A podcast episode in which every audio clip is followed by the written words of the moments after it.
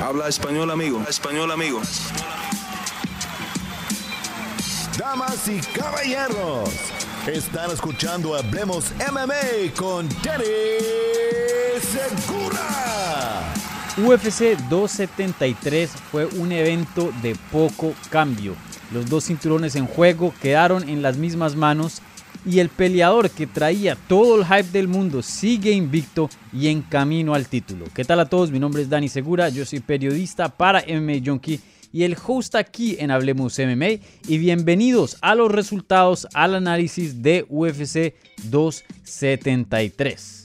Bueno, mi gente, em, un evento que nos dio muchísimo de qué hablar, muchísimo de qué hablar, probablemente uno de los mejores eventos que hemos visto hoy día en el 2022 y me atrevería a decir que uno de los mejores eventos que hemos visto en recientes años. La verdad que esta cartelera tuvo un poquito de todo y obviamente eh, peleas con eh, mucha importancia mucha importancia. Dos peleas de título, como mencioné eh, al principio, y esta mega pelea que se estaba definiendo si el hype era verdad o no. Obviamente hablando de Hamza Shimaev, que consiguió una gran victoria, sigue invicto y comprobó que es uno de los mejores del mundo. Entonces sí es real Hamza Shimaev. Entonces, bastante de qué hablar, poco tiempo de qué perder. Entonces, em, Bienvenidos a todo el mundo, como siempre, para empezar, si están viendo esto en vivo o en la repetición, denle un like al video. Igualmente, si son nuevos aquí en el canal, suscríbanse. Tenemos eh, contenido de las artes marciales mixtas eh, semanalmente, entrevistas, análisis, eh, mejor dicho, tenemos de todo. Así que suscríbanse. Bueno, em, para empezar, como estamos acostumbrados, les voy a dar mi opinión sobre las peleas principal. Esto es obviamente hablando de las dos peleas de título y también de esa mega pelea entre Hamza Shimaev y Gilbert Burns. Ya más allá estaré contestando sus preguntas que dejen en el eh, live chat, ¿no? Si quieren dejar una pregunta que se las, se las conteste sí o sí, pónganlas vía la maravilla del super chat, que obviamente eso trae una donación, un apoyo al canal. Esas preguntas reciben prioridad, pero no exclusividad. Así que eh, ahí está esa, mm, ese feature, ahí está esa opción si quieren que les conteste las preguntas sí o sí. Si no, eh, voy a contestar preguntas cronológicamente, así que el primero que llega... Em, pues recibe un puestico, ¿no? O, por lo menos eso se, se piensa. Ya van varios lives que no alcanzo a contestar todas las preguntas porque simplemente son muchas. Entonces ahí vayan poniendo preguntas en el live chat y ya en unos minutos eh, pasamos a, a, esa etapa del programa, ¿vale? Entonces, bueno, eh, como les dije, eh, UFC 273, un evento que se dio a cabo el sábado 9 de abril en Jacksonville, Florida, en la arena de Bystar Veterans Memorial Arena. Yo estuve ahí presente, de hecho acabé hace unas horas de regresar de Jacksonville, me vine en carro con el vikingo eh, Eduardo y, Jorge Ebro. y bueno, Andrés también estaba ahí en el carro. Eh, y bueno, eh, un viaje muy pesado, la verdad, un viaje que obviamente estuve trabajando muchísimo para los que vieron el contenido que hice durante la semana, para M Junkie, también para el canal aquí, pues eh, saben qué tanto estuve trabajando. Así que un poquito cansado, pero con ánimo suficiente para darles aquí una previa magnífica, ¿vale? Entonces, empecemos con el evento estelar. En las 145 libras, el campeón Alexander Volkanovski retiene su título ganándole a Chan Sung Young, más conocido como el zombie coreano, vía knockout técnico 45 segundos dentro del cuarto asalto. Y vaya, qué resultado tan impresionante. La verdad que eh, yo más o menos me esperaba algo así, pero ya verlo en persona, ya verlo eh, en práctica ya es otra cosa. No, yo les había dicho que no veía ningún chance eh, para que el zombie coreano ganara esta pelea. Simplemente no lo había. Algo catastrófico tenía que haber pasado para que Korean Zombie saliera con la mano en alto. Porque la verdad que en todas las áreas Alexander Volkanovski, eh, por lo menos en papel, se veía superior, más joven, más rápido, más fuerte, mejor lucha, mejor striking, mejor eh, timing, mejor manejo de distancia, mejor cardio, de todo, de todo, o sea, de lo que quieran. Alexander Volkanovski tenía la ventaja en este combate. Y eso fue exactamente lo que vimos y, esto fue lo que me esperaba, pero ya verlo en persona, ya verlo en práctica fue, em, no voy a decir que una sorpresa, no voy a decir que me despertó, porque yo siempre le he dado su respeto Alexander Volkanovski, pero la verdad es que lo deja uno boquiabierto ese tipo de desempeños. Era como si un amateur estuviera peleando con alguien profesional. Y, no quiero decir eso eh, irrespetando al zombie coreano, que es una leyenda, toca decirlo así, es una leyenda de este deporte, una leyenda de la división de las 145 libras. Pero más o menos eh, esto indica qué tan avanzado hoy día se encuentra Volkanovski eh, eh, en su desarrollo como peleador. La verdad que está alcanzando niveles increíbles. Eh, lo dije en inglés en Twitter. para los que no me siguen ahí, síganme en arroba TV. lo había dicho, Volkanovski es lo mejor que un peleador puede estar hoy día con el conocimiento que existe hoy día en las artes marciales mixtas modernas. O sea, más un peleador mejor que Volkanovski casi que no existe. O sea, Kamaru está ahí a la par, pero o sea, otro nivel más casi que no existe. Estamos viendo en Volkanovski los niveles más altos que son posibles en, eh, para entrar hoy día con lo que sabemos de las artes marciales mixtas, con el conocimiento que existe de coaching, de nutrición, de entrenamiento. Eh, o sea, lo élite lo estamos viendo. No estamos viendo a alguien de por bajito, alguien que se acerca, no. Lo mejor que hoy puede brindar las artes marciales mixtas en cuanto a técnica, lo estamos viendo con Alexander Volkanovski. Y, bueno, eh, como dije, eso fue lo que vimos, todos los rounds lo dominó a Korean Zombie, un desempeño que yo creo que la palabra para describirlo es clean, es limpio.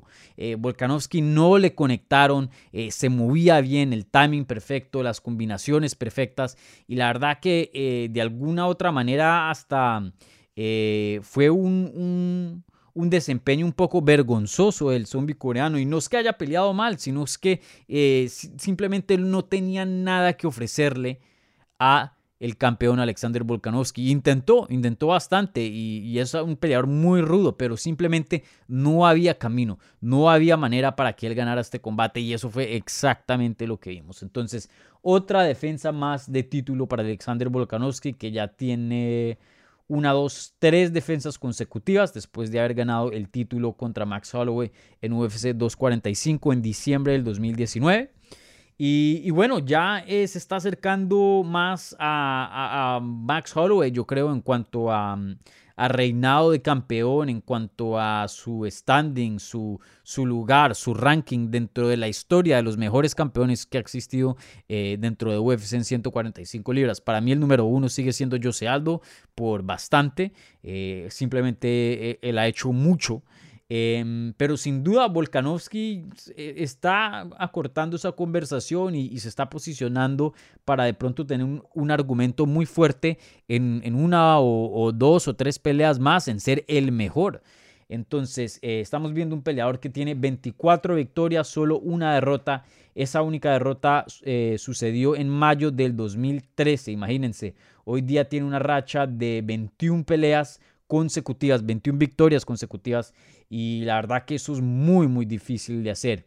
En el transcurso de esa racha de 21 victorias eh, consiguió un título en una promoción australiana, AFC, también otro en PXC, obviamente no promociones muy grandes, pero de todas maneras un cinturón es un cinturón y hoy día pues obviamente se encuentra como campeón dentro de UFC. Y, bueno, eh, Vamos a ver qué dice ya Volkanovski. Muy interesante se ponen las cosas aquí. Obviamente tenemos que tener en cuenta que esta pelea no era la original. Eh, estábamos supuestos a ver una pelea eh, entre Alexander Volkanovski y Max Holloway. La tercera, ¿no? Una de las pocas ocasiones donde un peleador que tiene 2 y 0 sobre su oponente eh, va y se va a enfrentar una tercera vez con esa persona. Entonces, obviamente la naturaleza y cómo fue eh, las primeras dos peleas que fueron un poco controversiales, pues se brindan para una tercera o si no, no, no estuviéramos hablando de esto. Pero creo que eso es lo que le sigue, eso es lo que le sigue, eso es lo que tiene más sentido. Volkanovski también había hablado de interés de ir a 155 libras, también me parece que tiene sentido. Hoy día eh, con todo respeto a todos los contrincantes que se encuentran en 145, simplemente no hay alguien claro. No hay un contendiente claro, no hay un contendiente fuerte que uno vea que le diga, este le puede quitar el cinturón. La verdad no hay una amenaza real. Hay algunos prospectos que se están viendo eh, bien, pero todavía les falta tiempito para llegar a la cima y, ser retadores. Hoy día, peleadores listos para pelear por el título y, ser una amenaza para Alexander Volkanovski, no los veo. No los veo. Eh, el único sería Max Holloway, ¿no? Eh, y, bueno, Volkanovski, como dije, ya tiene dos victorias sobre él. Entonces, o la pelea de Max Holloway tiene sentido o que suba 155 libras y se faje con los más duros de la división, a ver si intenta añadir a su legado un segundo cinturón y, bueno, tomar eh, retos más grandes, literalmente, ¿no?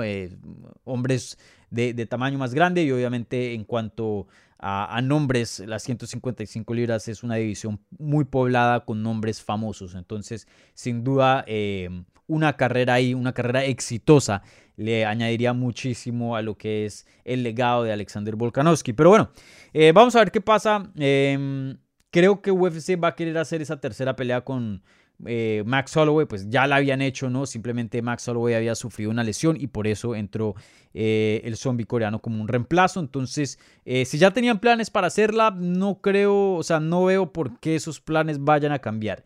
Pienso que 155 libras es una opción muy real para Volkanovski y, apostaría que va a estar en su futuro en algún punto, pero por ahora creo que lo más certero en cuanto a lo que le sigue a Alexander Volkanovski va a ser esa eh, tercera pelea, esa trilogía con Max Holloway. Y me parece que es una pelea que tiene sentido porque eh, sí, está 2 y 0 contra Max Holloway técnicamente en papel.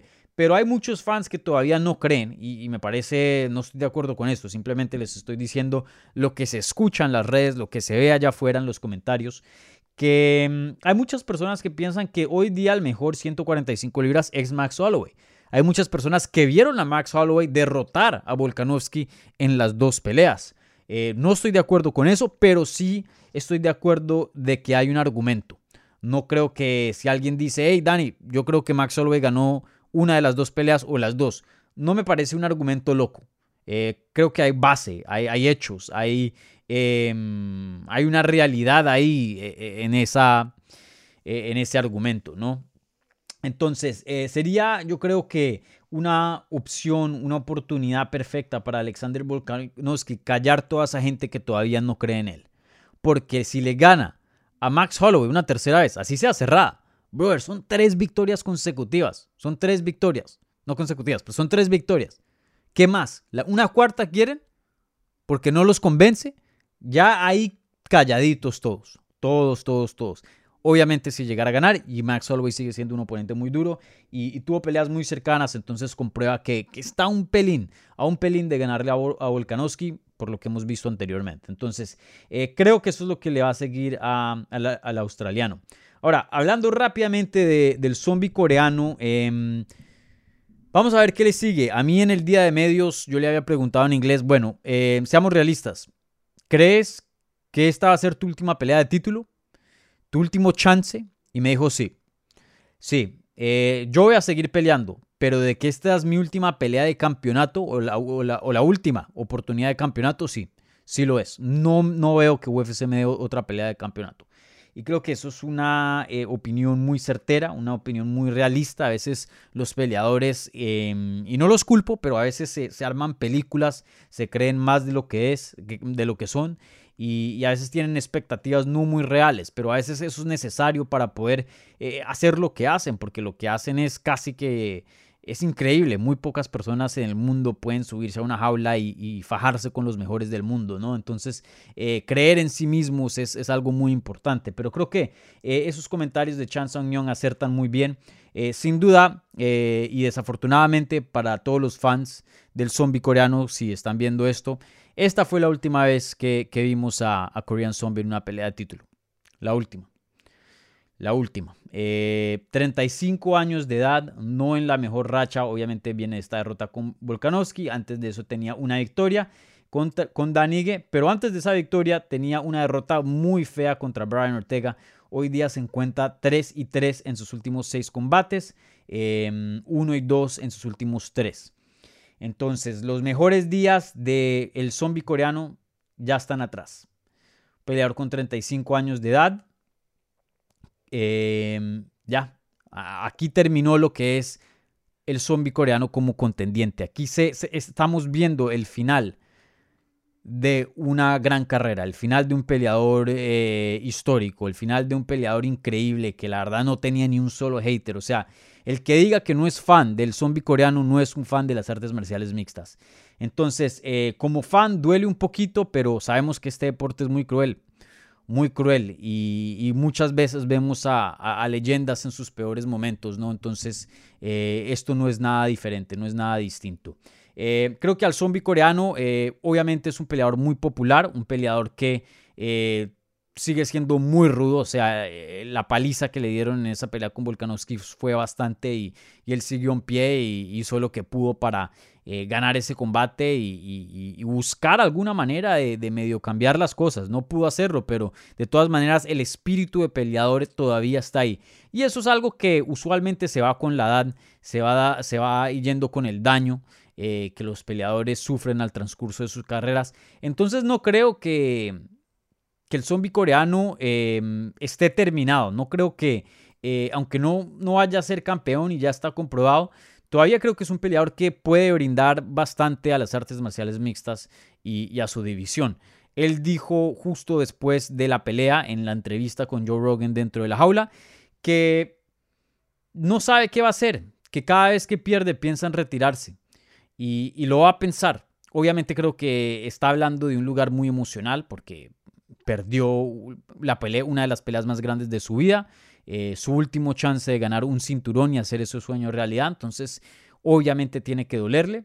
Eh, pero no creo que se va a retirar, creo que lo veremos de nuevo en el octágono y creo que hay bastantes nombres interesantes para hacer peleas buenas, peleas estelares en un Fight Night, estelares en, en un Fight Night grande o de pronto en un eh, pay-per-view. Eh, y, creo que puede conseguir victorias dependiendo de, qué tipo de peleas le den. Eh, por ahí una que me encantaría ver en algún punto y, no sé si se ha hecho, déjenme y, chequeo bien rapidito. No, no se ha hecho. Y aquí esto, esta no he visto a nadie ponerla en Twitter, así que esta es original. Esto es matchmaking Dani Segura. El zombie coreano contra Edson Barbosa. Dos veteranos, dos strikers legendarios. Esa pelea hay que hacerla. El zombie coreano contra Edson Barbosa. Usualmente, ustedes saben, eh, para los que se están viendo este programa y ya, ya eh, están suscritos al canal por mucho tiempo, yo al perdedor no hago mucho matchmaking, pero en este caso, porque Korean Zombie es muy divertido de imaginarse diferentes peleas una pelea con Edson Barbosa me encantaría verla. Y no, no, se han peleado. Entonces, em, espero que, que, antes de que se retiren los dos, porque ya están en, sus últimas, esa pelea se haga. Bueno, people, bueno, gente. Em, ahora pasemos al evento coestelar de la cartelera. Y para los que están viendo esto en vivo, para los que recién eh, llegaron, por favor, denle un like a este video porque ayuda a que otros eh, encuentren este programa y este canal. Así seguimos creciendo y obviamente, como les, siempre les he prometido y cumplido, mientras esto crezca más, más evoluciona la producción, el material que hacemos acá, etcétera, etcétera. Así que denle un like, 85 envíos, apenas 38 likes, así que denle un like. Yo sé que hay varios ahí que, que no le han dado. Es gratis. Igualmente suscríbanse si son nuevos aquí. Bienvenidos, mi nombre es Dani Segura. Yo soy periodista para MMA Junkie y el host aquí en Hablemos MMA y estamos hablando y analizando UFC 273.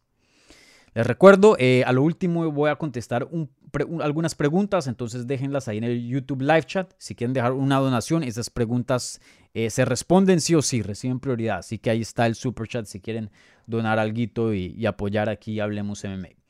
Bueno, pasando al evento coestelar, vimos a Aljamain Sterling defender su título, su primera defensa como campeón de las 135 libras en una pelea de unificación, porque Peter Yan era el campeón interino. Y esta sí fue controversial. Gana Aljamain Sterling vía decisión dividida 48-47, 48-47 y obviamente 47-48 para Peter Yan. Y esta pelea eh, en vivo no la pude ver bien porque justo estaba editando en ese entonces em, algunos scrums que se habían hecho eh, para MMA Junkie, creo que la de Mackenzie Dern y Ian Gary, que em, sí. Entonces eh, no la vi muy bien, pero ahora literalmente hace como una hora estuve repasando y viendo la transmisión y vi la pelea de nuevo. Entonces sí tengo una, un análisis bien educado, porque no quería aquí decirles, hey, no, me perdí un poquito y, de pronto a veces eso cambia como uno juzga una pelea. A veces no, pero eh, siempre es bueno cerciorarse y, ver la pelea completa antes de, hablar sobre, sobre el combate. Eh, y bueno, para mí, para mí, me pareció que debió ser un empate. Yo vi a Peter Young ganando el primer asalto. Un primer asalto eh, cerrado, un primer asalto donde hubo muy poca acción, pero me pareció que cuando las cosas están iguales, cuando ningún peleador hace mucho, el que empuja y controla el octágono, ese es el que se lleva el round. Cuando todo, todo está igual, ¿no? Primero se, la prioridad es daño, pero el daño aquí estuvo a la par. Eh, pero aún así diría que Peter Young controló más, dictó más la acción, se movió hacia adelante. Eh, me pareció que tuvo los golpes más duros, especialmente creo que faltando 5 segundos le conectó a Jimmy Sterling con un buen izquierdazo. Eh, y bueno, le di ese round 10-9 a Peter Young. El segundo fue el más dominante de toda la pelea. Ese se lo di para Aljamain Sterling, obviamente, y se lo di un 18 porque lo controló, le pegó un ground and pound durísimo, eh, lo puso en una de las posiciones más dominantes que uno puede poner a un rival en el suelo, que eso es mount y back mount. Esas son las dos posiciones más dominantes. Y lo controló casi como cuatro minutos o, algo así del round. Y, bueno, el, poco tiempo que estuvieron de pie, eh, Peter Yan no hizo mucho. Entonces ese round fue todo Aljamain Sterling, se lo di 18. El, tercero fue algo similar, pero se mantuvieron un poco más de pie. Aljamain Sterling eh, tuvo un poquito de menos éxito y no eh, conectó con mucho ground and pound. Ese se lo di a él un 10-9. Em, y ya el cuarto y el quinto creo que fueron claritos para Peter Yan. Em, evitó que Aljamain Sterling lo controlara por mucho tiempo, aunque Aljamain Sterling tuvo ahí sus momentos en el suelo. Encima de eso conectó más, eh, propuso más acción y, también tuvo él mismo control de grappling y tuvo varias posiciones donde estuvo por encima de Aljamain Sterling en los dos asaltos. Entonces, le di tres rounds a Peter Yan, dos a Aljamain Sterling, pero porque uno de esos rounds fue 18, para mí fue un empate, debió ser 47-47. Eh, eh, pero bueno, eh, creo que sin duda una pelea muy cerrada. muchos fans están diciendo que es un robo. De hecho, el mismo presidente de UFC ahí en la rueda de prensa nos dijo a todos los periodistas que cree que los jueces, they blew it, como se diría en inglés, en inglés que significa la embarraron, la cagaron con, con ese, ese puntaje. Y, no estoy de acuerdo con eso. Creo que, em, como dije, una pelea muy cerrada. Creo que cualquiera que hubiera ganado, hay un argumento para hacer eh, ese, ese, argumento. Eh, creo que eh, ese round que yo le di 10-8 al Jimmy Sterling Pudo haber sido 10-9 porque tampoco es que lo hayan, le hayan hecho un knockdown a Peter Young ni lo hayan cortado y no le hayan hecho así muchísimo daño. Creo que estaba ahí cerquita entre un 10-9 y 18. Yo me sentí cómodo para darle un 18, un 18, pero si, si le hubieras dado 10-9 y le das 3 rounds a Peter Young y 2 nada más a Sterling, creo que también eso es justo. Eh, y bueno, si algunas personas piensan que el primer round se lo llevó Sterling, también no me, parece muy loco. Eso pondría la balanza para 3 para Sterling y 2 para Jan. Entonces, este no fue un robo, mi gente. Con, con seguridad, este no fue un robo. Y, bueno, eh, así se dieron las cosas. Eh, la fortuna le sonrió a Aljamain Sterling y se quedó como, eh, campeón. Y hoy día está 2 y 0 contra Peter Jan. Eh, peleas las dos controversiales, obviamente la primera descalificación, esta ahora una decisión muy controversial, pero eh, sin duda 2 eh, y 0 2 y 0.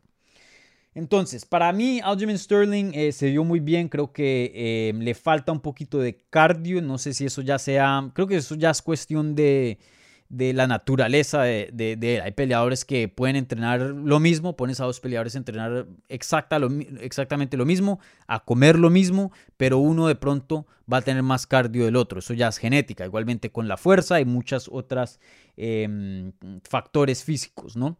En este caso creo que Aljamain Sterling simplemente no es un peleador eh, muy apto para cinco rounds. Es un peleador que no tiene el, gas tank, no tiene eh, el tanque, los pulmones como un, mm, no sé, ¿quién sería un buen ejemplo? Un Nate Diaz, un eh, Demetrius Johnson, que no se cansen. Literalmente Demetrius Johnson antes peleaba cinco rounds y parecía que ni estaba sudando al final de 25 minutos.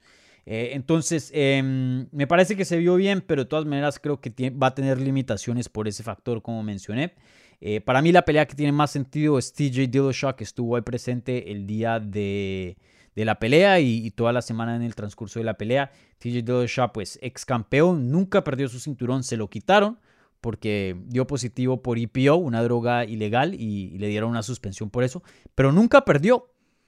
Y bueno, regresa y le gana un contendiente top Corey Sanhagen. Entonces, con esos dos factores, que nadie le quitó cinturón y que ya regresó y ya consiguió una victoria legítima, eh, me parece que se merece una pelea de título. Entonces, para mí, Aljamain Sterling contra TJ Dillashaw, esa es la pelea que tienen que hacer. Eh, siguiente. Eh, para Peter Yan, Peter Yan está pidiendo una tercera pelea, pero no la quiero ver. Por ahora, no la quiero ver. Pienso que Peter Yan tiene para ganarle a Aljamain Sterling. En las dos peleas lo comprobó, especialmente en la primera. Eh, parecía que iba a ganar el combate hasta que conectó con esa rodilla ilegal. Pero, brother, así es las artes marciales mixtas, así son los deportes. No siempre el mejor gana. Y se los digo yo que soy fan del Atleti. No siempre el mejor gana. No, hay muchos factores, suerte, eh, estrategia, etcétera, etcétera.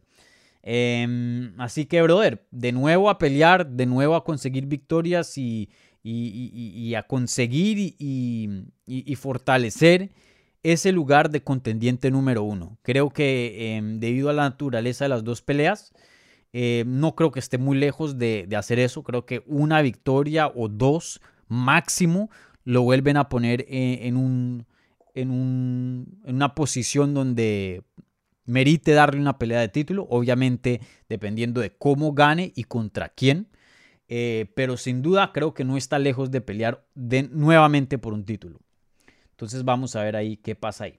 Y bueno, eh, para terminar mi análisis y antes de entrar a las preguntas, y les recuerdo los que están viendo esto en vivo, por favor denle un like a este video para que otras personas lo puedan encontrar. Así como les dije hace unos minutos atrás, miren, le dieron like y, aquí se, se, llenó unas 100 personas más. Así que denle un like a este video si lo están viendo esto en vivo. Mi nombre es Dani Segura, si son nuevos, yo soy periodista para el portal americano MMA Junkie y el host aquí en Hablemos MMA. Estamos hablando sobre UFC 273. Y bueno, la última pelea que voy a analizar antes de entrar a las preguntas, y, aquí escucho los ruiditos del, super, del, live chat, así que le agradezco a toda la gente que está em, poniendo ahí preguntas y, bueno, también aquí veo unas donaciones, así que eh, muchas gracias. Esas preguntas se contestan de primeros. Así que, eh, bueno, hablemos de esta última pelea y probablemente la pelea más grande de la cartelera, eh, probablemente una de las peleas que, más grandes que vamos a ver en el 2022. Yo les dije, cuando se vaya a acabar este año del 2022, eh, veremos esto en, retroactiva como una de las peleas más grandes que se hicieron en el transcurso del año. Em, y bueno, em, creo que yo atiné mucho en esta cartelera. Les dije que Alexander Volkanovski iba a ganar y iba a dominar y así fue. La de Aljamain Sterling y Peter Yan, pensé que Peter Yan iba a ganar, esa no anoté. Eh, pero sin duda pensé que iba a ser una pelea relativamente pareja, pero Peter Yan iba a ganar medio, no cómodamente, pero sí convincentemente. Ese no fue el caso, pero bueno. Y en esta pelea de Hamza Shimaev contra Gilbert Burns, esta sí se las canté. Esta sí se las canté. Había gente diciendo, no, Hamza Shimaev le va a pasar por encima a Gilbert Burns y va a hacer exactamente lo que viene haciendo. Finalización del primer round, dominante, cero chance para el oponente. No va a decir todo el mundo, pero una gran mayoría se pensaban así y no le daban chance a Duriño. Y se los digo yo que hice un video con Duriño que de hecho en MMA Junkie llegó más de mil views, de un millón de views, eh, sobre él haciendo el ejercicio, e-, ese workout, 15 minutos del infierno lo llamé. Y, y claro, como yo estaba tagueado en eso, me llegaban todos los comentarios uy, todo ese trabajo para nada, lo van a finalizar en el primer asalto. Eh, Hamza Shimaev es un monstruo, es el lobo. Duriño Burns, ¿quién es? No, no, no le va a hacer nada. Esto, lo otro. Y yo les dije, no sé exactamente, eh, exactamente quién vaya a ganar. No sé. Hay, hay mucha información que no sabemos de Hamza. Pero lo que sí sé es que va a ser una pelea dura. Dura. Pero extremadamente dura. Y reñida y competitiva. Y ojo que Hamza no subestime a Duriño Burns porque no lo va a sacar con rapidez y le va a tocar sufrirla. Eso fue lo que les dije en la previa. Ahí pueden chequear la previa que hice en el hotel ahí en Jacksonville. Eh, el live está ahí, eh, la grabación está ahí en el canal. Y así fue, mi gente.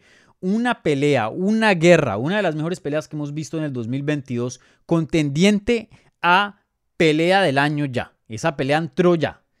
Eh, de pronto se lo quita otra pelea en estos meses que, que quedan del año, pero sin duda está en la conversación hoy día. Una pelea que fue, pero durísima, súper desgastante para ambos peleadores.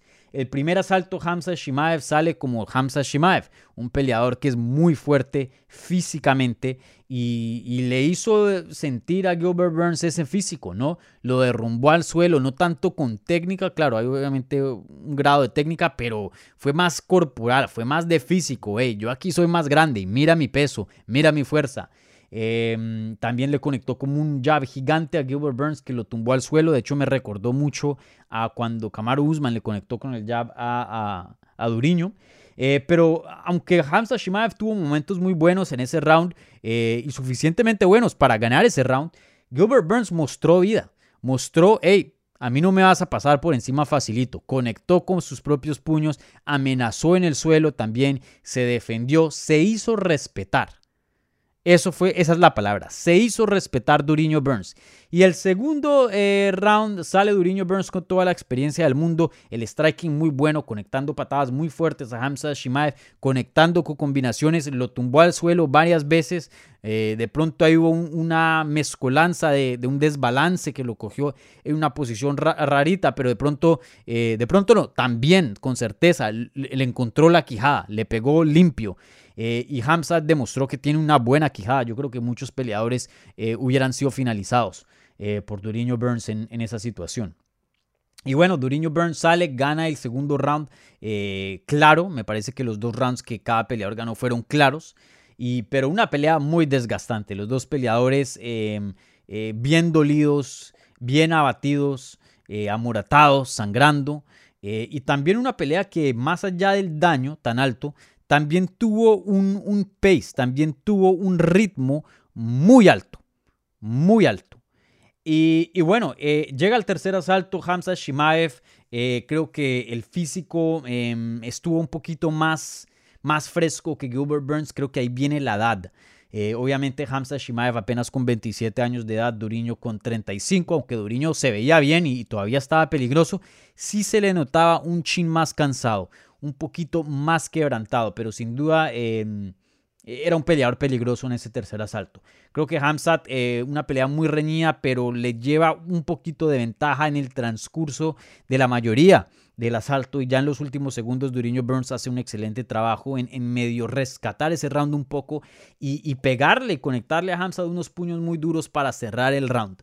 Em, esta pelea yo em, la, mi puntaje fue, 29-28 para Hamzat.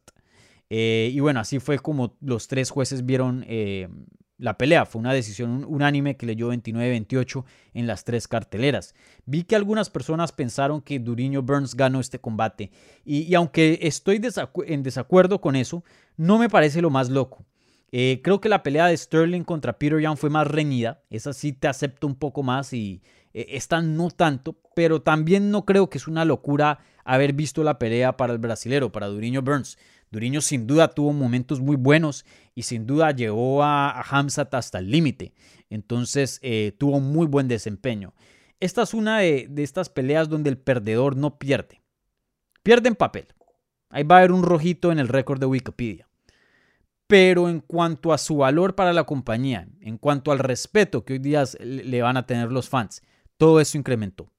Así fue como me sentí eh, después de que Jair Rodríguez perdió contra Max Holloway. Así exactamente me, siento de esta pelea. Duriño Burns es un monstruo. No tiene nada que, estar apenado de este combate, de este desempeño. Un monstruo con poder, con jiu-jitsu, corazón, acondicionamiento, experiencia, garra. Un peleador muy completo en todas las áreas. Duriño Burns hoy día eh, el que no lo respete, brother, no eres fan de las artes marciales mixtas. Duriño Burns es un peleador increíble. Y le, van a venir grandes cosas. Espero que em, esta derrota no lo atrase mucho en sus aspiraciones y en su carrera a volver a conseguir un una, segunda pelea de título. Porque lo que vimos esa noche fue un peleador que em, sin duda está entre los mejores.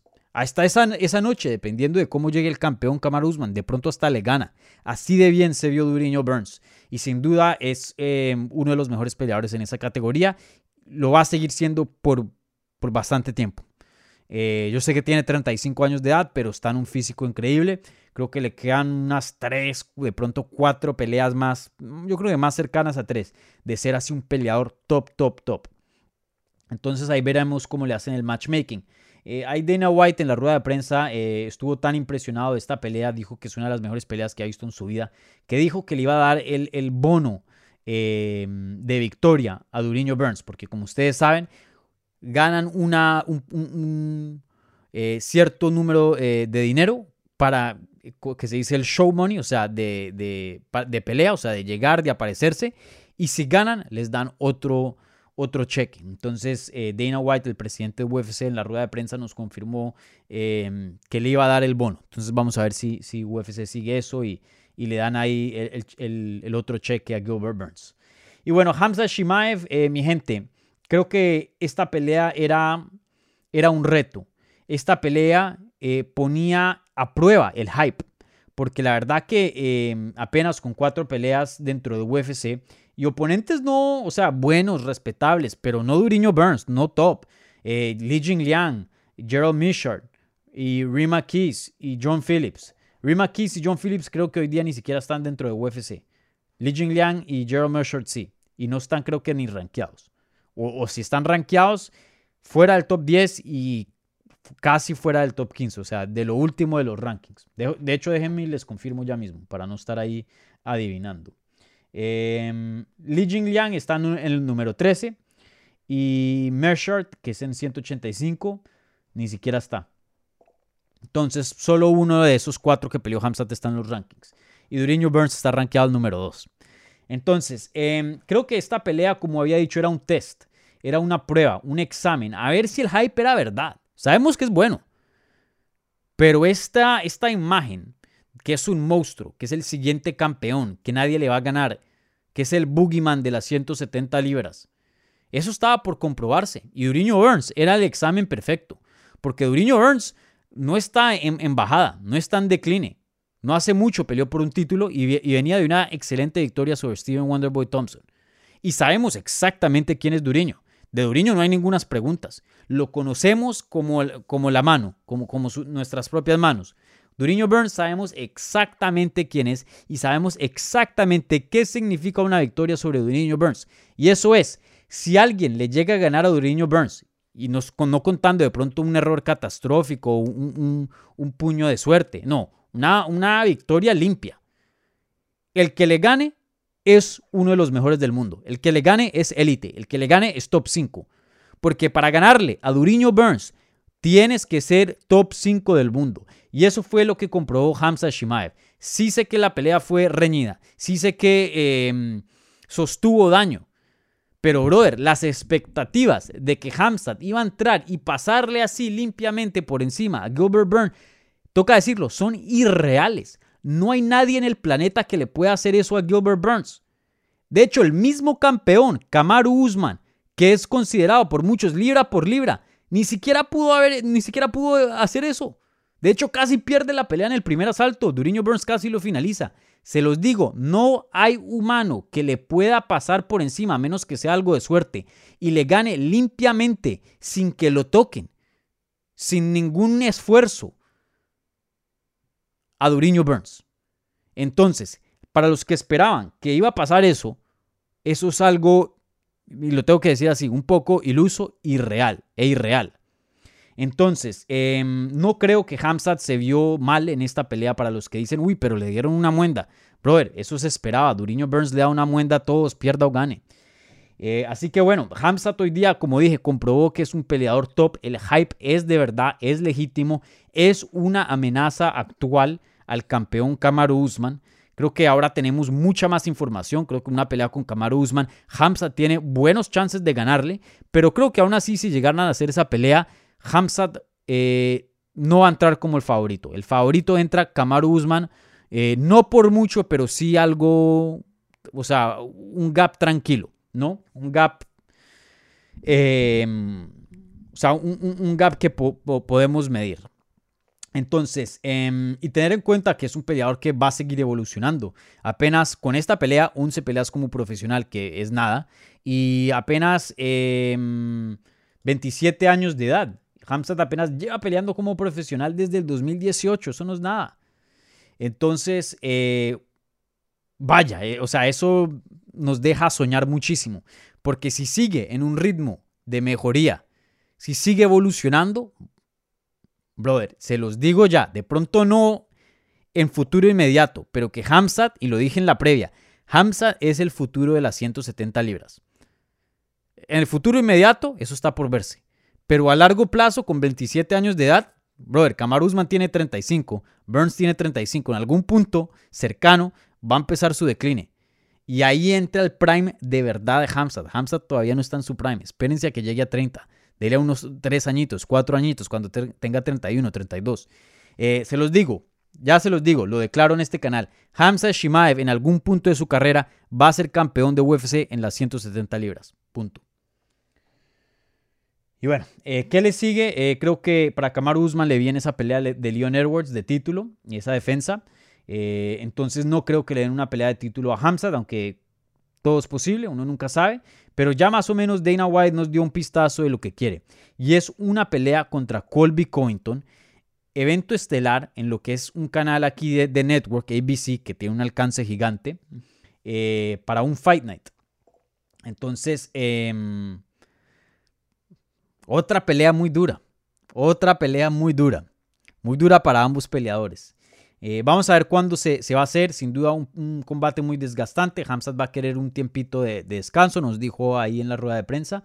Eh, pero este año yo creo que vamos a, poder esperar, eh, yo creo que a mediados de septiembre o algo así, em, una pelea entre Colby Covington y Hamzat Shimaev. E, eso es lo que vamos a ver. Eso es lo que todo apunta. Bueno, mi gente, con eso termino mi resumen eh, de primerazas así de esta cartelera, las primeras eh, tres peleas, o bueno, las, bueno, sí, las, primeras las últimas tres peleas de UFC 273, las peleas principales en esta parte del programa. Ahora voy a contestar sus preguntas. Como siempre, si están viendo esto en vivo, denle un like al video para apoyar este canal. Es gratis darle like, así que tranquilos, no les cuesta nada. Y bueno, y ayuda a que otras personas encuentren este programa y, puedan encontrar y, disfrutar de todo lo que hacemos aquí en Hablemos MMA. ¿Vale? Entonces, eh, si están viendo esto en vivo, por favor, denle un like. Si son nuevos, bienvenidos al canal. Mi nombre es Dani Segura, yo soy periodista para MMA Junkie. Eh, probablemente no, el mejor portal americano que cubre las artes marciales mixtas y bueno, el host aquí en Hablemos MMA. Bueno, mi gente, em, ahora pasamos a las preguntas. Como siempre, las preguntas que vengan por la maravilla del super chat con una donación, un apoyo a este canal, reciben prioridad, pero no exclusividad. Así que, como hay tantas preguntas y, si ustedes quieren que les conteste la pregunta, sí o sí, usen eh, el super chat y, y no me las voy a saltar. Esas sí reciben, como dije, prioridad. ¿Vale? Bueno.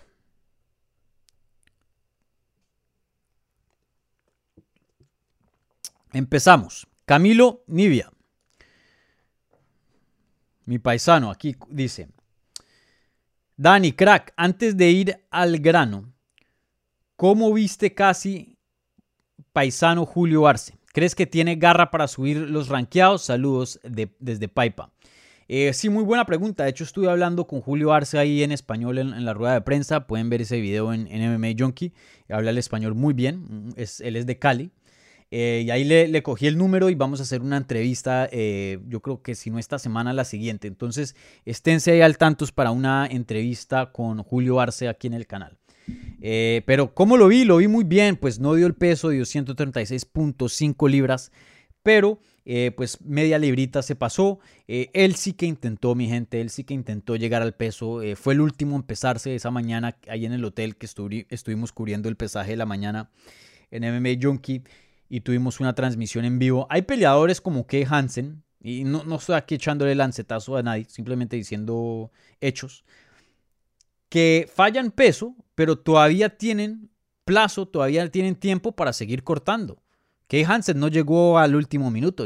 Kay Hansen llegó con dos horas faltando de la, del pesaje. O sea, si ella quisiera, él ya puede pesarse o no, no estoy en peso y le dan dos o tres horas de más para cortar el peso y muchos hacen eso y, dan el peso a las horas más tarde, pero ella no quiso intentar. Julio Arce intentó hasta el último segundo. Julio Arce llegó apenas iban a cerrar el pesaje y se pesó y estuvo media, media libra de, de más. Entonces, eh, claro, no es profesional, él mismo lo dijo, esto no es algo profesional, no estoy orgulloso de, esto, pero sí que intenté. Y, bueno, lo vi muy bien, es un peleador que eh, pelea muy bien, tiene un buen estilo, ese, ese estilo de Tiger Schulman. Y, bueno, vamos a ver cómo le van las 135 libras, sin duda eh, ha tenido em, antecedentes, ha tenido varias peleas difíciles, obviamente perdiendo contra Song Yedong, Hakim Dawodu en, 145, igual Shimon Moraes, pero pues tiene también unas buenas victorias como esta, la de Daniel Santos, Andrew eh, y Juliana Rosa. Y, bueno, tiene una victoria sobre Danigue que, pesa, ¿no? Danigue hoy día es contendiente en, en 145. Así que vamos a ver cómo le va Julio. Creo que aquí lo más importante es dar el peso, ¿no?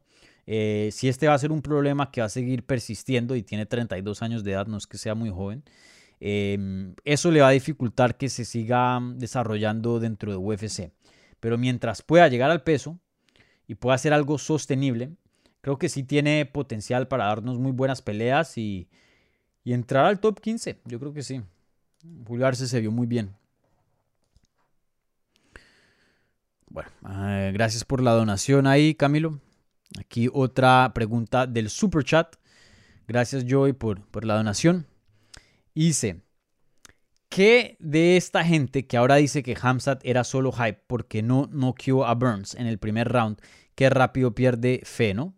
Fans de, papel. Sí, eso fue, con eso terminé prácticamente el, análisis de, esta pelea, ¿no? Eso fue lo que acabé de decir. Eh, es irreal esas expectativas, que alguien iba a entrar ahí y, deshacerse de Gilbert Burns así como así. Eh, es irreal, o sea, ni el campeón lo pudo hacer, ¿no? Em, claro, puede pasar un, puño de suerte, ¿no? Como le dicen en inglés, you get caught, pero que, le gane así limpiamente una probabilidad muy, muy pequeña.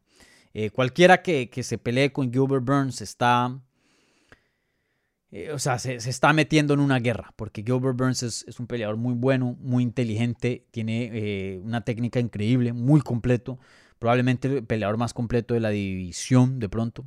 Sabe luchar, tiene buen jiu-jitsu, buen striking, tiene poder. Kamaru Usman sabe luchar muy bien, pero el jiu-jitsu no es que sea tan bueno, ¿no?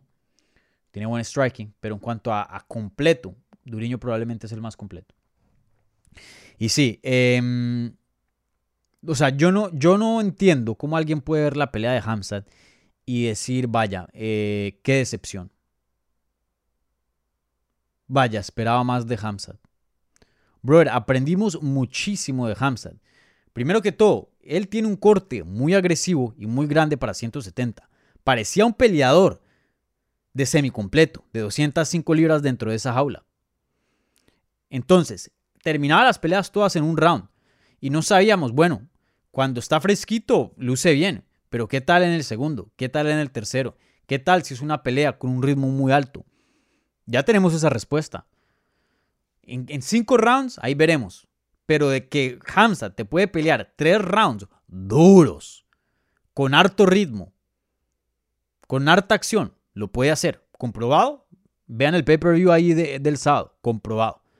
Que Hamza de pronto no tiene una quijada porque nadie lo había testeado. Nadie le había pegado a ver qué. Comprobado. Duriño tiene un poder excelente, las 170 libras. Le conectó limpio varias veces. Y sí, claro, o sea, lo, puso groggy, pero a cualquiera lo hubiera puesto groggy o noqueado. Hamza tiene una quijada excelente. Que toma buenas decisiones del combate, sí.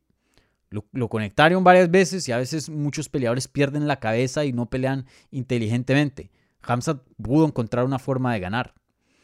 Entonces, aprendimos muchísimo de Hamzat y cosas muy buenas. Claro, que tiene cosas que mejorar, especialmente en su defensa. Duriño le conectó bastante. Em, sí, claro, todos los, no hay nada, o sea, no existe un peleador perfecto. Pero un peleador apenas con 10 peleas como profesional entrando a esa, 27 años de edad, te da ese tipo de desempeño con el número 2 del, del mundo, y apenas ya peleando como profesional desde el 2018. Ponte a imaginar, sueña con Hamza. Porque lo que tiene de potencial para ser campeón, o sea, le queda corto. Campeón hasta de pronto de dos divisiones. O sea, sí, es difícil. No estoy diciendo que es votado y que lo va a hacer. Pero si hoy día me dicen qué peleador está apto en las 170 libras para ser campeón en su categoría y de pronto también en 185, Hamza Shimaev tiene que estar en la lista. Si no número uno, número dos. Obviamente Kamaru Usman probablemente número uno. Usman muy bueno. Pero Hamza es el doble grande de Usman. Eso es muy importante cuando uno sube de categoría. Si no, pregúntenle ahí si cuando intentó subir a 205 libras y ganar un cinturón ahí. Entonces, el que se vaya decepcionado de esta pelea con Hamza, no sé qué decirles.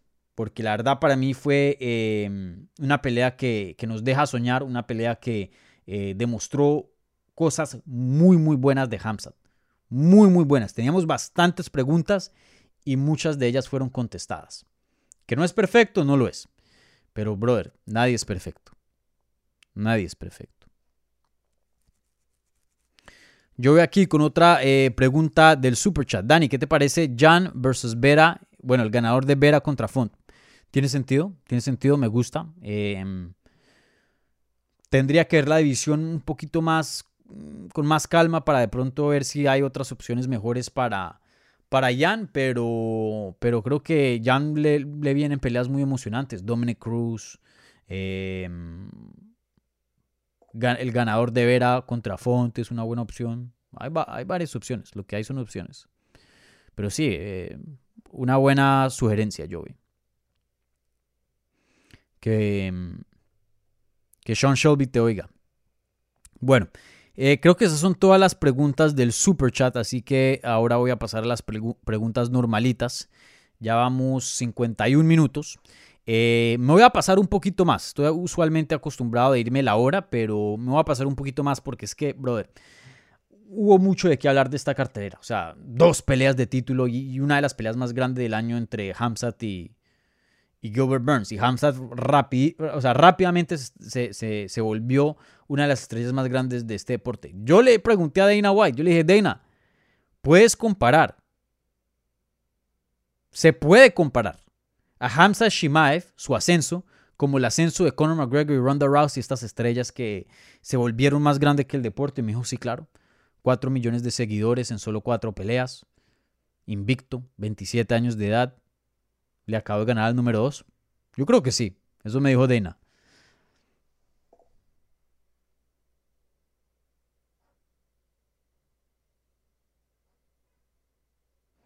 Aquí Camilo, mi paisano, puso una pregunta del super chat.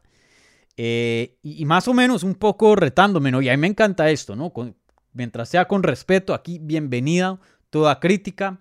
Eh, todo punto que sea contrario. Para eso estamos, para debatir, para hablar para tener una conversación constructiva y saludable. No tienen que estar de acuerdo conmigo. Ustedes firmen sus propias opiniones de, cualquier asunto. Simplemente me hacen las preguntas y yo les voy a dar la mía y les voy a dar la, razón por qué. Siempre que yo tengo una opinión es con hechos.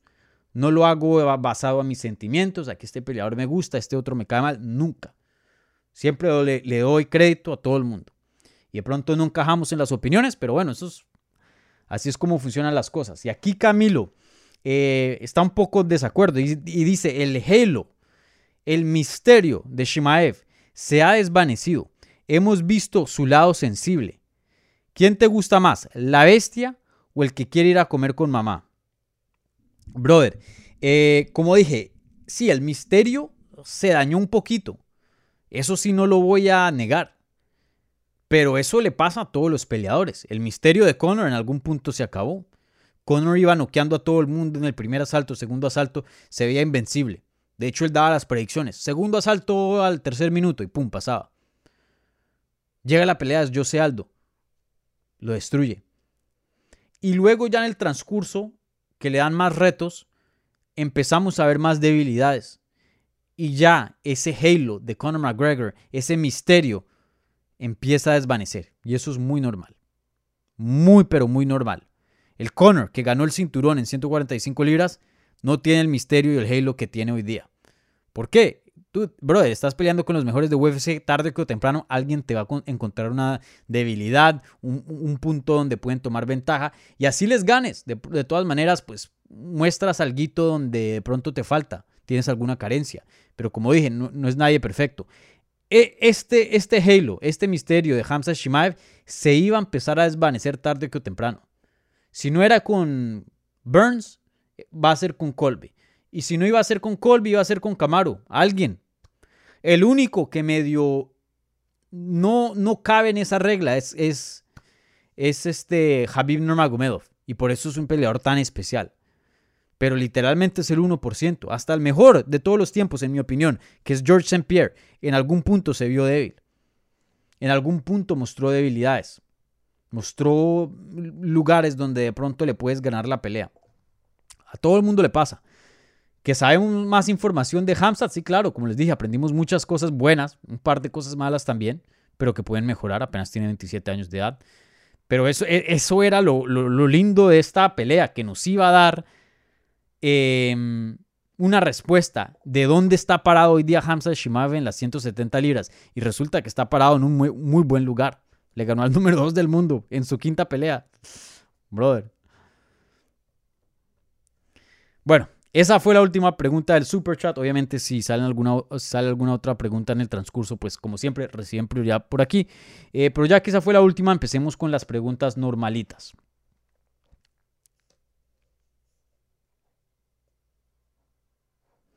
A13, de primeras, A13 siempre llegando tempranito.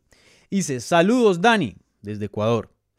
¿Quién crees que gana, gane en una posible pelea Shimaev o Covington. Para mí el sueco, ya que tiene poder de pie, Colby no noquea a nadie y lucha pienso que se anularían. Eh, A3 estoy 100% de acuerdo contigo. Eh, me parece que tienes un análisis muy, muy certero ahí. Em, para mí, el test más grande de Hamzat, o uno de los test más grandes, era Burns. Para mí, una pelea con Colby Covington es más fácil para Hamzat que una pelea con Burns. Y les explico por qué. Hamzat es un fuego ardiente. Hamzat es un incendio. Hamzat no se puede controlar. Hamzat es indomable. ¿Que le puedes ganar? Yo creo que mostró ciertas debilidades y hay ciertos peleadores que de pronto pueden explotar ciertas cosas y ganarle. Uno de ellos Usman.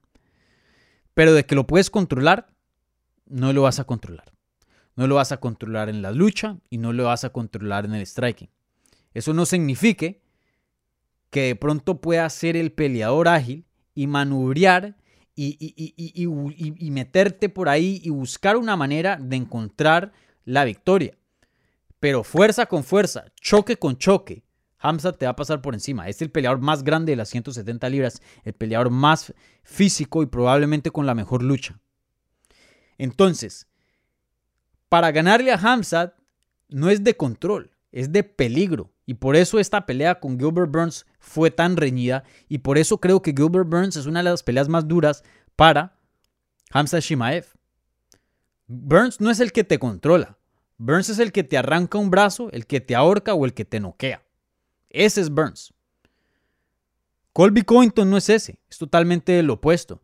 Colby Covington es el que te gana por puntos, el que te controla con el striking, que te mantiene a un rango, que te, que te, que, te manda tanto volumen y, te controla y, te limita tu striking.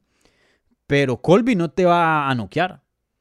De hecho, si no estoy mal, creo que Colby no tiene ni una victoria de knockout. Déjenme irme cercioro, para no estar aquí hablando de inventándome cosas y aquí trayéndoles hechos, realidades.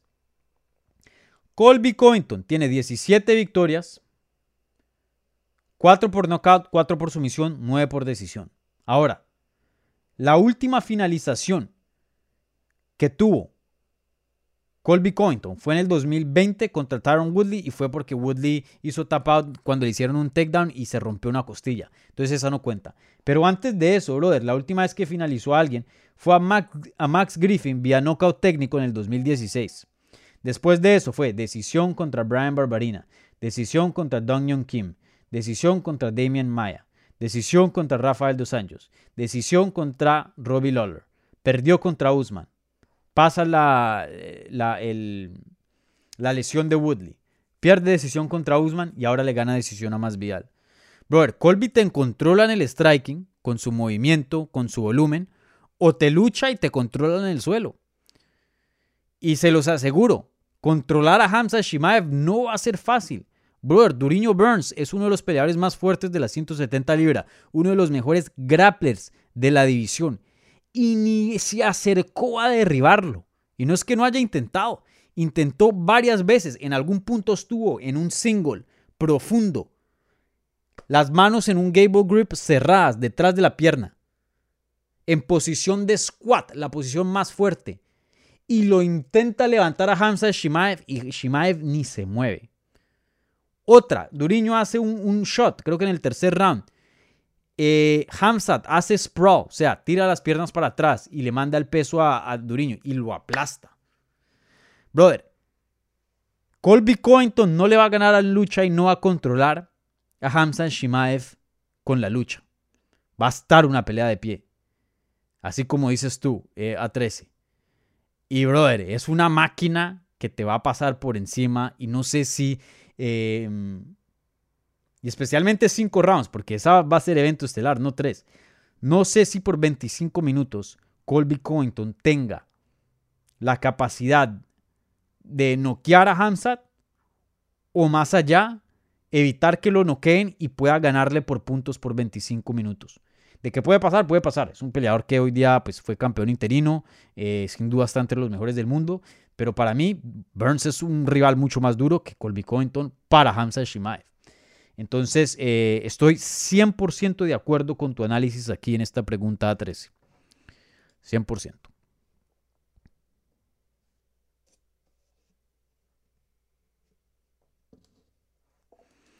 Francisco Vega, saludos desde... No dice. A diferencia de la mayoría, considero que Burns demostró que Shimaev no es un monstruo, que se decía que era. Que es bueno, es cierto. Burns humanizó a Shimaev. ¿Qué opinas tú? ¿Sí? Burns mostró ciertas debilidades, pero esa, eso era esperarse. O sea, yo me esperaba eso. Yo no me esperaba que Shimaev le iba a pasar por encima así facilito. Eso es de hablar de medios, eso es de o sea, que de pronto existe la posibilidad, sí, pero es muy remota. Creo que esto era lo que más me esperaba, una pelea dura entre dos peleadores muy buenos.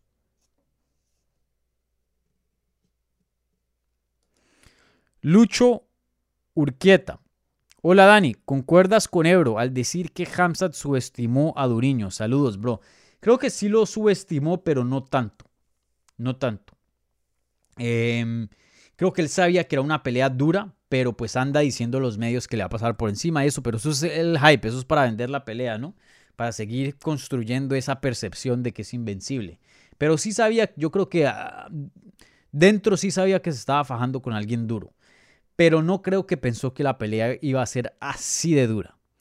Usualmente Hamza después de una pelea está diciendo, brother, yo quiero pelear en la cartelera siguiente. I want to smash, brother. En esta dijo, no, no, no, déme mi descansito. No creo que se esperaba una pelea tan dura. Y creo que esto va a despertar un, fuego en Hamza de, brother, ya entré a otro nivel. Este no es Gerald Mershert. Este no es Li Jingliang. Y de aquí hay varios de similares a este. Voy a tener que estar, elevar mi juego un poco más. Y ahí es cuando se pone peligrosa la cosa. O sea, este peleador va a seguir evolucionando eh, de una manera increíble, creo yo. Pero sí, creo que lo subestimó, pero no, no muchísimo así para que le hubiera costado la pelea.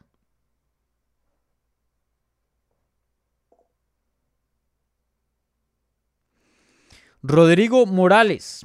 Dani, después de UFC 273 hablan de Hamzat contra Colby, pero ¿quién para Burns? Jan y Tisha. Bueno, me pongo aquí el gorrito de, matchmaker para Burns. Mm, vamos la, los rankings. Para Burns me gustaría verlo de pronto contra el perdedor de... Si Leon Edwards llega a perder contra Kamaru Usman, que es probablemente lo que va a suceder, que leen Leon Edwards a Gilbert Burns. Esa pelea tiene sentido, en mi opinión. Em, sí, Esa pelea tiene sentido. Leon Edwards si llegara a perder contra Gilbert Burns. Esperemos a que ciertas peleas ahí el Vicente Luque va a pelear contra Belal Mohamed. De pronto si, si Belal Mohamed pierde, de pronto esa puede ser una pelea también para, para Duriño. Eh, él no va a pelear contra Vicente Luque, ya me lo ha dicho. Eh, así que ahí veremos. Ahí hay varias peleas. Neo Magni quiere oponente. De pronto Neo Magni contra Gilbert Burns tiene sentido. Hay varias peleas que, están por verse, entonces dependiendo de esos resultados, de pronto cambian un poquito a, a quién me gustaría ver a, Burns. Para Jan, eh, como aquí sugirieron, eh, una pelea eh, entre el ganador de Chito Vera y Font me parece que tiene sentido, de pronto la de Cruz también. de esa división tiene muchos contendientes, o sea, opciones hay. De pronto Merab Davalashvili, que pues es compañero de Aljamain Sterling, entonces hay un poco de rivalidad y, el mismo Peter Yan le había dicho a Davalashvili y al equipo de, que estaba ahí con Aljamain Sterling, si nos encontramos en el hotel nos damos. Entonces ahí hay algo, de pronto esa tiene sentido y pues Merab está buscando un oponente con nombre, entonces me gusta esa. Y para Tisha tiene cuatro victorias consecutivas. Eh, ah, perdón, tres. Pierde contra Mackenzie Dern, una pelea también muy reñida. Eh, Mm, para Tisha, creo que de todas maneras se vio muy bien. No creo que esta derrota le haya costado mucho. Para mí, que le den, no sé, una Amanda Rivas, una eh, Nina Ansaroff, eh, Yang Jonan, eh, Angela Hill. Esa, de hecho, esa pelea estaba planeada, pero se cayó. Tendría sentido.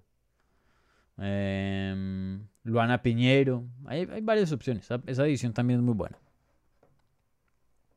Jesús M. Saludos, Dani. Que sea Ferrada, dice. Saludos desde Chile. Shimaev es de verdad, sin duda. Lo demostró con, con creces. Y Duriño es un peleador élite. Sí, Duriño siempre ha sido élite. Eso sí, no ha habido ni la menor duda. Duriño es de los mejores hoy día del mundo.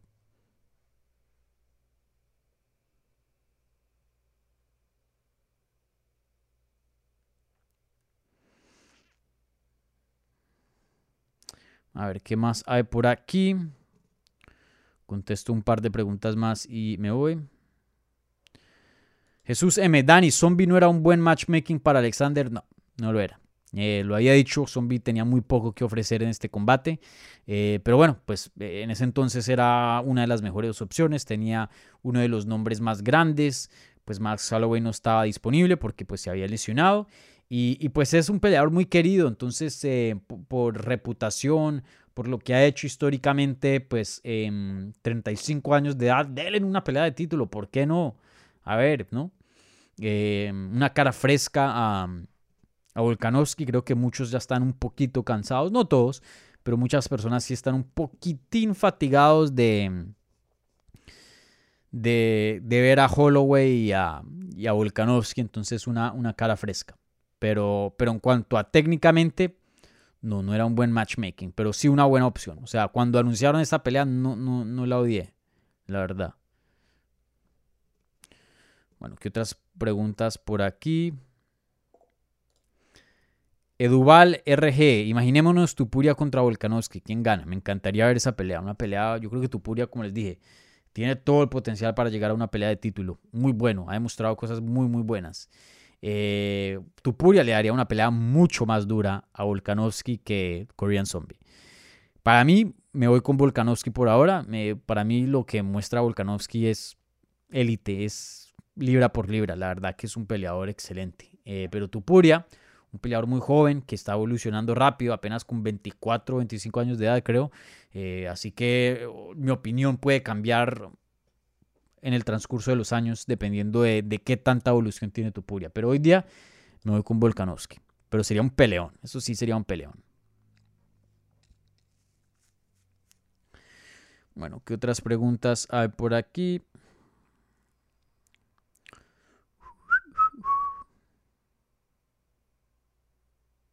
Saludos, Dani. Hola, Dani. Gracias por la cobertura. De nada, espero que les haya gustado. Yo hice lo posible para traerles eh, lo más que pude, porque la verdad cuando yo estoy trabajando un evento en persona para MMA Junkie, eso es durísimo todos los días. Em, muy poco descanso, estoy cansado. Pero bueno, a mí me encanta esto, así que no, no me quejo, ¿no? Este es mi, mi sueño, trabajar y, cubrir este deporte. Pero, pero sí, eso no me daba mucho tiempo para hacer contenido en eh, a quien hablemos MMA. De hecho, yo le había dicho a Jorge Ebro, a Andrés y a Eduardo que hagamos contenido, que pues ya que estábamos allá juntos y, salimos varias veces, igualmente el Tonga estaba por allá, pero brother, simplemente no me dio el tiempo. no me dio el tiempo. Pero bueno, ahí sacamos cosas bacanas. ¿Qué otras por aquí? Otras preguntas.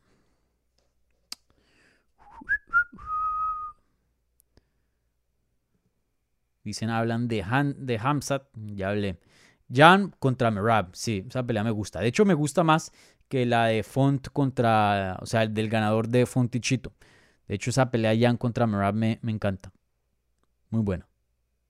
Aquí pone Juanes. Dani, Hamzat necesita un MMA completo, kickboxing, boxeo y defensa. Sí, creo que eh, lo más, eh, lo primordial la lección más grande, la enseñanza que nos deja esta pelea con Gilbert Burns eh, en cuanto a lo negativo, ¿no? Porque como dije, hay, muchas cosas positivas. Pero en cuanto a lo negativo es eso, Jesús M. Es eso. Es eso. Em, la defensa de Hamzat no es la mejor. No es un peleador que va a estar ahí, ¿no? Bloqueando con el hombro, eh, haciéndole el perry al jab, no, no es un peleador que va a estar moviéndose eh, bien y, esquivándose puños y eso. Lo vi un poco estático, un poco estático, con la cabeza bien en alto. Y claro, los peleadores chiquiticos son los que se les facilita más eso. Un peleador tan grande, pues un poco más complicado. Pero sí creo que tiene mucho campo para mejorar en esa área, yo creo.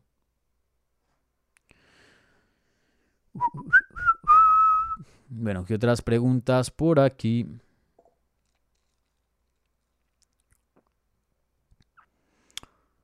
Burns contra Colby, por aquí Charlie Soga dice, no, no tiene nada de sentido. Colby viene de una victoria gigante contra Masvidal. Hubiera tenido sentido si Burns hubiera ganado, pero hoy día no. Esa pelea no tiene sentido. Aquí hay otras eh, preguntas, pero no respecto a UFC 273. Ustedes saben que aquí nos mantenemos en materia, pero en el programa semanal de Hablemos Live, eh, que lo voy a hacer creo que el miércoles, eh, ahí sí todas las preguntas valen. Así que guarden esas preguntas de noticias otras carteleras lejanas para, para ese programa. Esto aquí solo nos enfocamos en UFC 273. Bueno, ¿qué otras preguntas? Alex Bless 777 en Spotify estás con el mismo nombre. Sí, busquen en Spotify, Apple Podcast. Literalmente estamos en todas las plataformas de podcast. Busquen Hablemos MMA y ahí nos van a, encontrar y para obtener todo este contenido en audio. Bueno, eh, contesto una más y me voy, así que pónganlas ya. Voy a ver aquí al final a ver qué ponen. Em,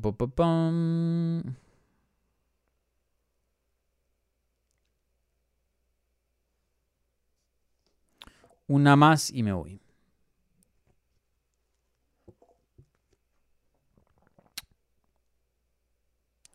Next MMA dice, ¿cómo viste la performance de Ian Gary?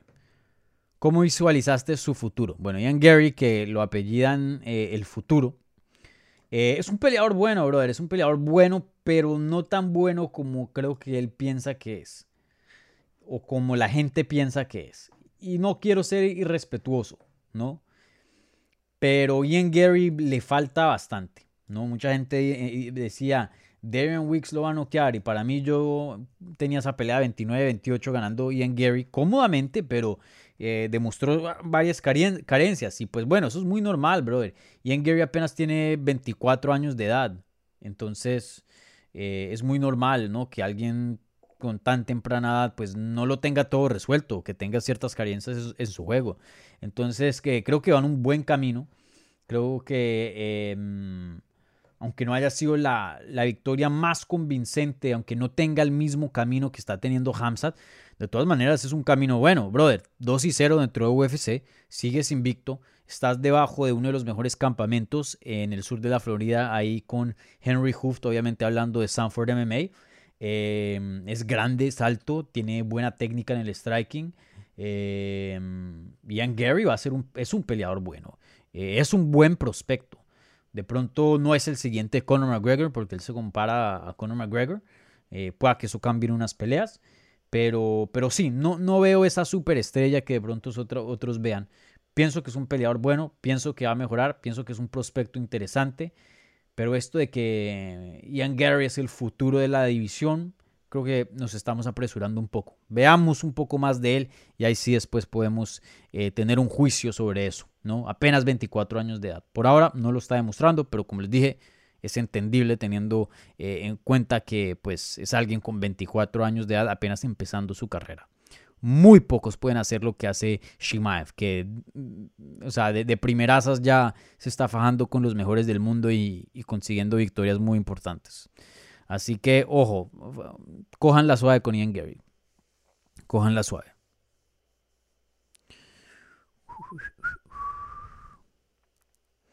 ¿Qué más por aquí? Otra pregunta más si me voy. Una más, una más, una más.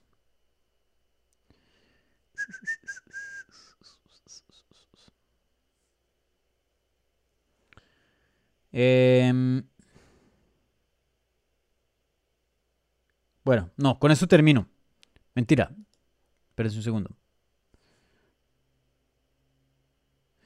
Aquí Syracuse dice, Dani, buenas tardes, llegó un poco tarde, eh, ya has hablado de la pelea de Jan, eh, ¿tú a quién viste el ganador? Sí, ya hablé de Jan contra Sterling, ya hablé de Volkanovski contra Korean Zombie, ya hablé de Hamzat Shimaev contra Gilbert Burns, acabé de hablar de, eh, de Ian Gary, ya hablé de Tisha Torres, eh, ya hemos hablado aquí de, de todos. A ver, déjenme ver la cartera un segundo a ver si tengo algún otro comentario. Ojo con Mackenzie Dern, me parece que va evolucionando eh, bastante. Una peleadora que es un talento increíble. Eh, va para las grandes cosas, de pronto un ritmo no tan rápido como otras personas, pero eh, para mí Mackenzie Dern es un talento fenomenal.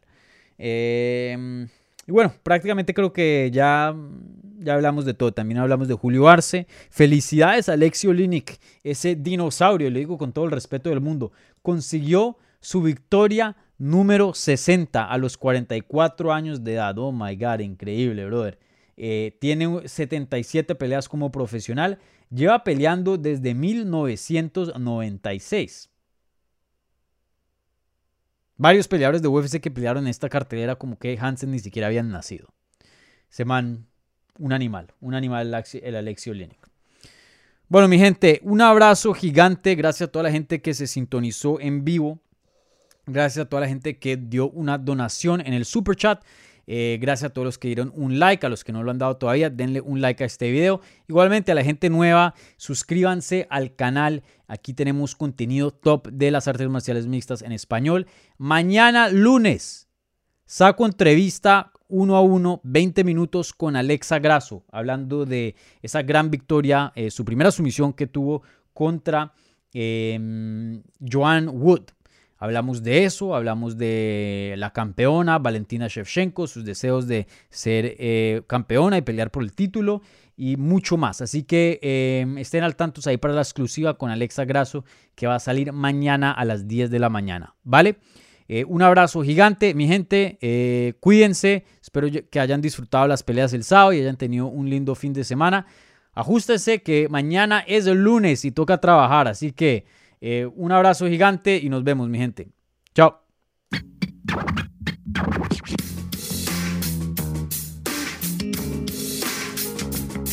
Gracias por escuchar Hablemos MMA. Si les gustó el show, los invitamos a que se suscriban en su plataforma favorita de podcast para recibir episodios semanales. También déjanos tu review o cualquier comentario. Pueden seguir Hablemos MMA en Twitter, Instagram y Facebook en arroba Hablemos MMA y me pueden seguir a mí en arroba Dani Segura TV. Hablamos la próxima semana.